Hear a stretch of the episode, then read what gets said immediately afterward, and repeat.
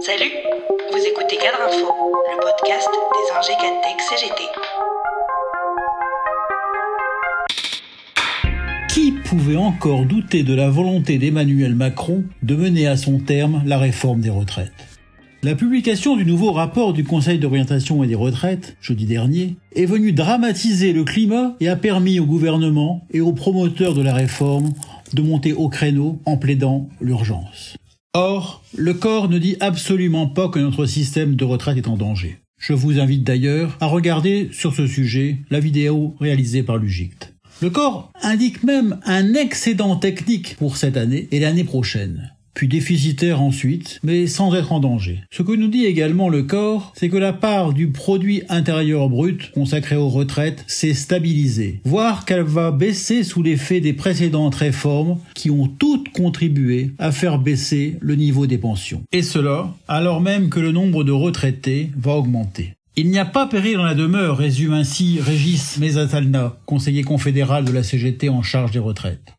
Le système de retraite français n'est pas équilibré financièrement et même trop structurellement en déficit, a affirmé au point le ministre du Travail Olivier Dussopt, plaidant sur le thème Travailler plus longtemps à l'échelle d'une vie. Pas d'urgence donc, et surtout rien ne pourrait justifier que le gouvernement et le chef de l'État mènent une oukase à l'occasion de l'examen de projet de loi de finances de la sécurité sociale cet automne car il semble que ce soit bien la voie choisie par Emmanuel Macron pour imposer le recul de l'âge de la retraite de 62 à 64 ou 65 ans.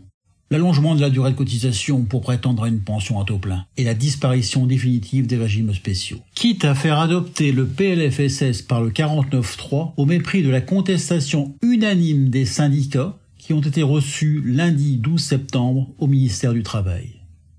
Autrement dit, Emmanuel Macron peut à la fois convoquer son Conseil national de la refondation et amuser la galerie avec des artifices de sa nouvelle méthode de gouvernement et en même temps s'asseoir sur les corps intermédiaires et la représentation nationale.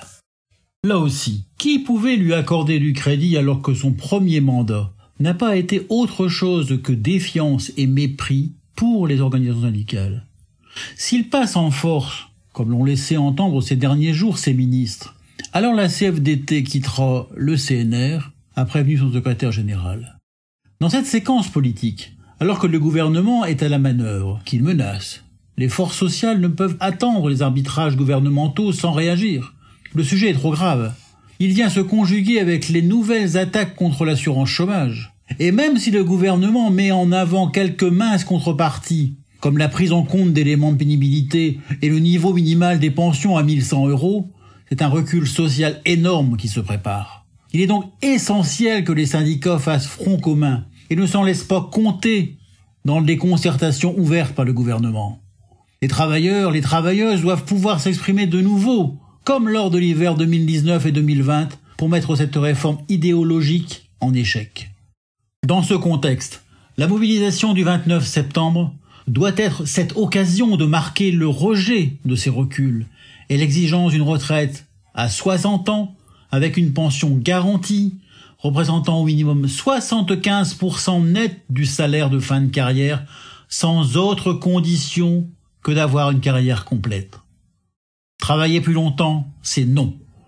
Car, faut-il le rappeler, l'espérance de vie en bonne santé stagne à 64 ans et seuls 38% des personnes de plus de 60 ans sont aujourd'hui en emploi.